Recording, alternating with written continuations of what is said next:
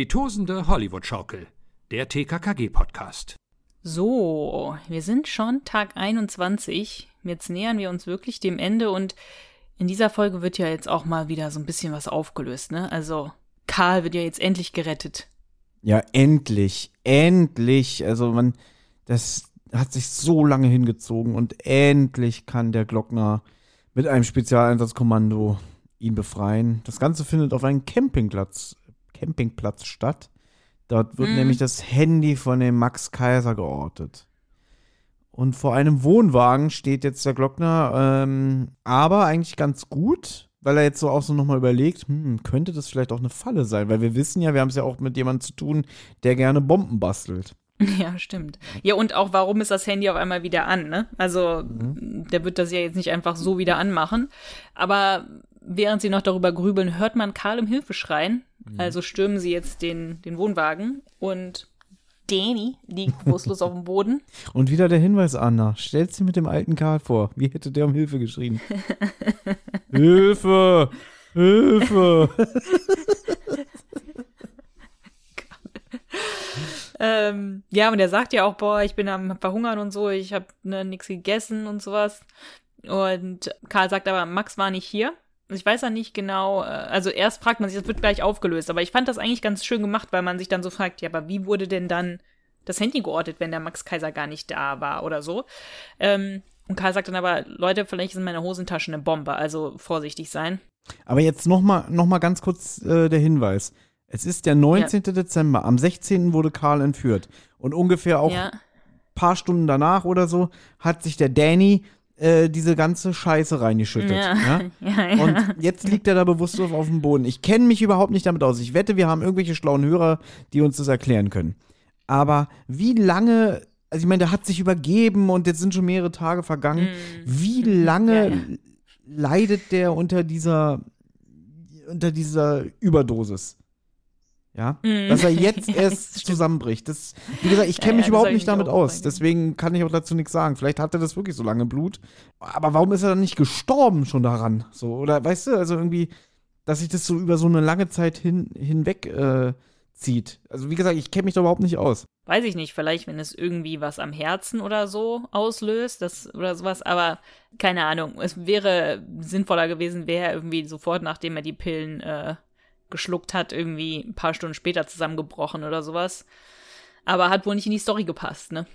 Nee, also ich meine, ähm, ich, ich traue schon dem Martin Hofstetter zu, dass der sich da bestimmt drüber äh, informiert hat. Und ich meine, ich müsste es ja einfach nur mal googeln. Überdosis Anabolika, äh, wie lange? Keine Ahnung. Wie gibt es? Drei Tage später, weiß ich nicht. Ist gar nicht mehr. Ich, es wäre auch gar nicht äh, so verkehrt gewesen, hätte er irgendwie vielleicht noch anderes Zeug gefunden und sich das dann auch noch mal reingekippt oder so. Weißt du? Hätten sie ja eigentlich auch irgendwie so machen können, dass er irgendwie merkt, oh, oh, hier im Koffer ist ja auch noch mal ein Schach- Schachtelchen, das hau ich mir jetzt auch noch mal rein. Ja, So wäre es ja auch gegangen, ne? also die meisten Anabolika werden in der Leber abgebaut. Bei häufiger Einnahme begünstigen Anabolika eine Fettleber. Bei einer Überdosis kann es zum Leberversagen kommen. Naja, wie auch immer. Aber Karl warnt jetzt alle und sagt, naja, vielleicht ist eine Bombe in meiner Hosentasche. Lass uns mal aufpassen hier. Und der Glockner, anstatt dass das ein Spezialeinsatzkommando das macht, sagt er, naja, lass mich das mal rausfischen. Dann fischt er das raus, den Gegenstand, und sie merken, das ist das Handy und es ist vermutlich das von Max Kaiser, das der irgendwie dem Karl zugesteckt hat. Hat Karl aber anscheinend nicht gemerkt oder so. Keine Ahnung. Auf jeden Fall hat der Max Kaiser das wohl genutzt, um die Polizei in die Irre zu führen. Habe ich auch nicht so ganz verstanden. Wie hat der denn das Handy angeschaltet, also er- ausgeschaltet, okay, hat er dem au ausgeschaltet die Hosentasche von mir aus gesteckt, wann auch immer, wir wissen nicht wann, aber sagen wir mal, er hat's gemacht. Äh, wann hat er das denn wieder angemacht, ohne dass Karl das mitbekommen hat? Also, Keine Ahnung. ja. Meine, ja, es ist ja schon seit zwölf Stunden an und jetzt ist die Frage, ich habe hier wirklich jegliche Zeit, äh, die Mhm. vergangen ist, den Überblick verloren. Ähm, weiß ich nicht, äh, gibt's, gibt's sowas, so eine Funktion, dass ein Handy sich dann wieder automatisch anmacht oder solange in so einem Standby-Modus ist? Ich glaube nicht, ich weiß es nicht. Also, Ich glaube nicht. auch, aber auch dieses irgendwie beweg dich nicht, sonst knallt's. War ja, als Karl probiert hatte, sich die Fesseln zu lösen. Da nehme ich jetzt mal an, das hat der Danny halt nur gesagt, dann es knallt, ich scheuer dir gleich eine oder so, ne? Genau, Ja. ich glaube auch, ja. Also- und aber das soll halt den Hörer so ein bisschen in die Irre führen. So, wir hatten ja so ein paar rote Heringe, sag ich mal, ne? Genau, Theorien, wo wir dachten irgendwie, hm, das könnte in die Richtung gehen, das könnte in die andere Richtung gehen. Ja, schade. Du hast ja aufgeschrieben, Max Kaiser hat Danny geopfert. Also ja, dass er das schon bewusst gemacht hat, ne? Ja, so haben sie es gesagt, dass sie halt, dass er halt ne absichtlich, die, dass das Handy halt absichtlich geortet werden kann, dass er dann auf Karl und den Danny ähm, zurückführt, wie auch immer er es gemacht hat, wie auch immer er jetzt das Handy dann angemacht hat, ist dann aber halt, dadurch finden sie Karl, aber dadurch finden sie natürlich auch Danny und den hat er dann in dem Sinne geopfert, damit er dann halt seinen anderen Plan durchziehen kann. Aber ich Ich verstehe check es nicht so das ganz. auch nicht, ganz ehrlich. Das, ich meine, jeder weiß inzwischen, dass es Max Kaiser ist und äh, Na eben. auch, auch da wurde doch gesagt, diese Bombe, die jetzt an den Helmut Fritsch und die Jette geschickt wurde, wurde doch auch irgendwie gesagt, war nur, war nur eine Attrappe oder die war nur harmlos. Mm, Also, mm. Und, und der Danny wird jetzt geopfert, aber im Prinzip alles ist jetzt irgendwie so rausgekommen, weißt du? Irgendwie, der hätte der doch trotzdem irgendwie die, die, den Fritsch und die Jet- Jette in die Luft gehen lassen müssen, damit die nicht ausplaudern, dass er der Komplize war. Ja? Und den Danny hätte er dann auch ausschalten müssen, damit die Spur nicht auf ihn zurückführt.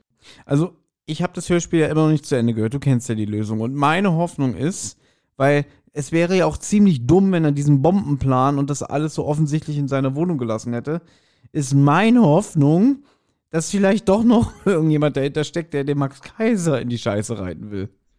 Mhm, mhm. Aber das Okay. traue ich dem Hörspiel jetzt irgendwie auch nicht mehr zu. Und überhaupt, auch wenn er jetzt sagt, er hat den Danny geopfert, der Danny wird dann ja auch ausplaudern und sagen, naja, der Max Kaiser hat mich darauf angesetzt. Ja, eben.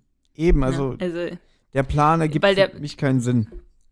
Es sei denn, der Max denkt sich so, okay, ich möchte jetzt auch nicht ähm, den Mord von einem Kind auf dem Gewissen haben oder sowas, dass der äh, oder sich mit Karl weiter auseinandersetzen oder so, dass er gesagt hat, okay, ich lasse die jetzt den Karl finden, weil das ist mir zu heikel oder so. Weißt du, das war ja eigentlich nicht Max Kaisers Plan, den Mhm. Karl zu entführen. Nee, er hat ja auch gesagt, er will damit nichts zu tun haben, ne? Als er gesehen hat, irgendwie, Ja. äh, du hast den Bengel entführt und sein Handy ist noch an.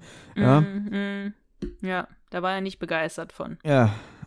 Aber ich bin, war auch nicht begeistert, als ich gemerkt habe, dass er vorm Kommissar den Klingelton von Karl nachsummt. Ja, also.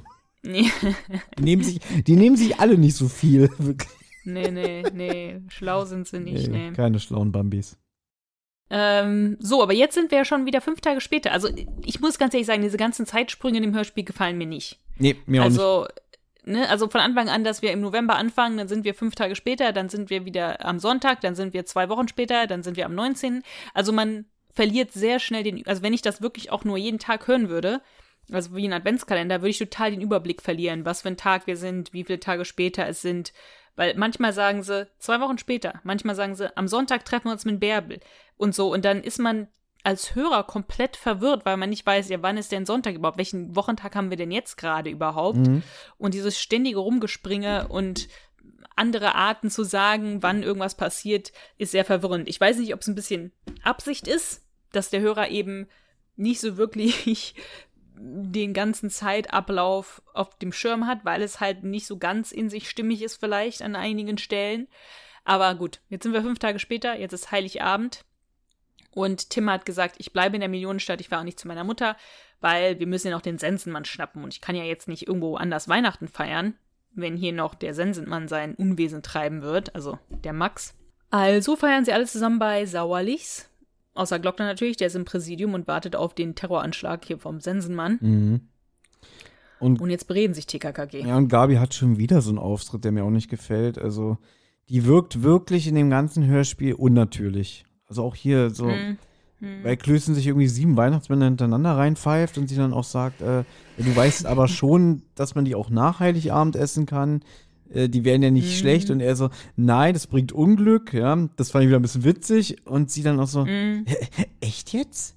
Naja, schön, dass wir alle zusammen Weihnachten feiern können. Also ich finde wirklich Hm. die Rolle von ihr in diesem Hörspiel sehr unglücklich. Und nochmal der Hinweis, es liegt nicht an Rea Harder, sondern es liegt an dem, was sie da vorlesen muss. Ja, und jetzt, jetzt bereden sich TKKG so ein bisschen und machen so ein bisschen Zusammenfassung, was sie bis jetzt schon wissen und was Neues dazugekommen ist und so. Ähm, dem Danny geht es so besser, der war im Krankenhaus, aber der hat wirklich nur was mit dieser Anabolika-Sache zu tun. Also der hat nichts zu tun mit diesem Racheplan. Na gut, aber er hat ein Kind entführt, also das ist schon heftig. Ja, das ist schon heftig. Also ich- ja, ja, ist schon. Ja, das ist richtig, das ist richtig. Davon wird eigentlich gar nichts gesagt. Es wird nur gesagt, er hat was mit der Anabolika-Sache zu tun. Ja, okay, er hat auch ein Kind entführt, ja. Aber warum ist, jetzt wird gesagt, Helmut Fritsch ist verschwunden. Warum? Und jetzt wieder, was ich eben gesagt habe, ich halte den Max jetzt nicht für so dumm, dass er so viele Spuren, die eindeutig auf ihn hinweisen, ähm, oh Gott, jetzt, jetzt, jetzt, jetzt spekuliere ich mal. Hinterlässt. Ja, genau. Vielleicht hat, ist der Helmut Fritsch ja auch so ein, ja, so eine gescheiterte Existenz und er hat Schiss, dass die Jette wieder zurück zu dem Max geht.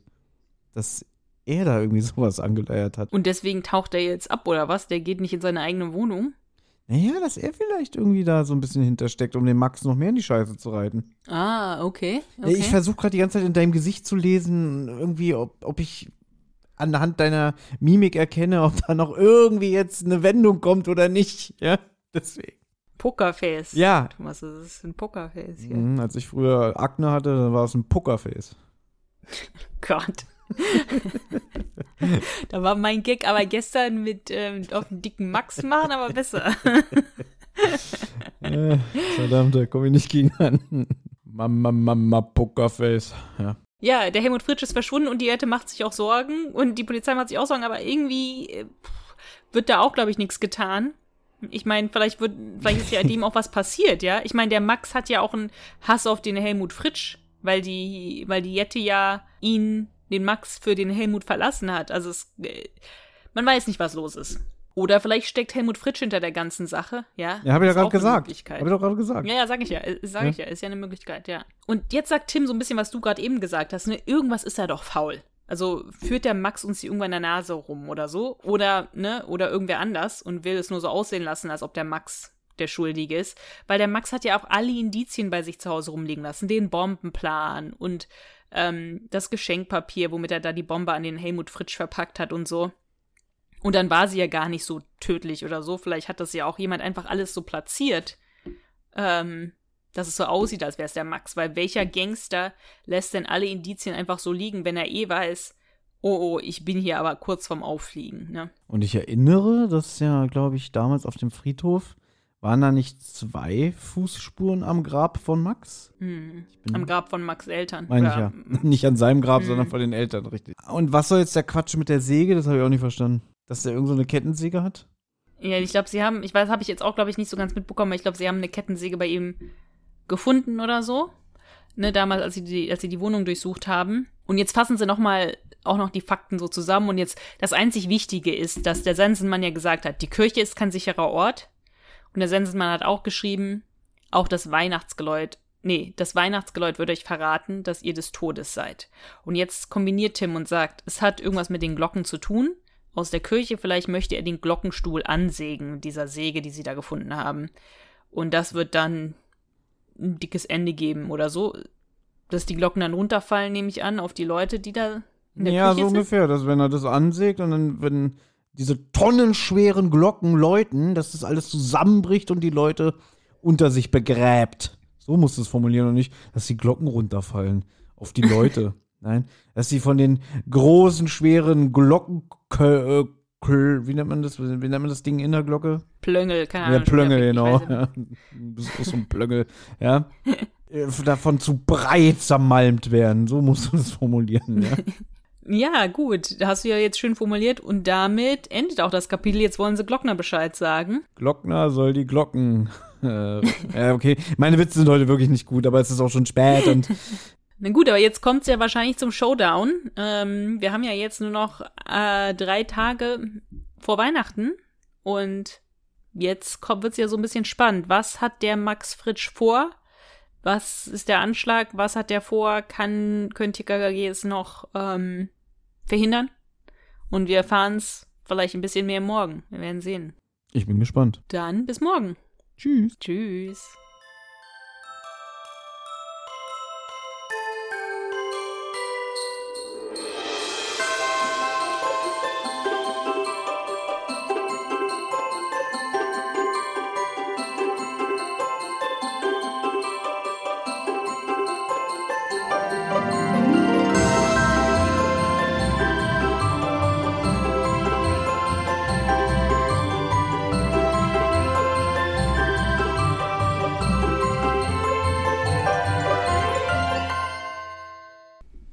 Hey, Amigos, hier ist nochmal Tim. Die Abenteuer von Anna, Thomas und TKKG gehen in der nächsten Folge weiter. Wer bis dahin Feedback, Fragen oder auch einfach nur loblos werden möchte, kann das gern tun. Zum Beispiel per E-Mail unter tosendehollywoodschaukel at gmail.com, per Instagram unter at tosendehollywoodschaukel oder per Twitter unter tosendeh.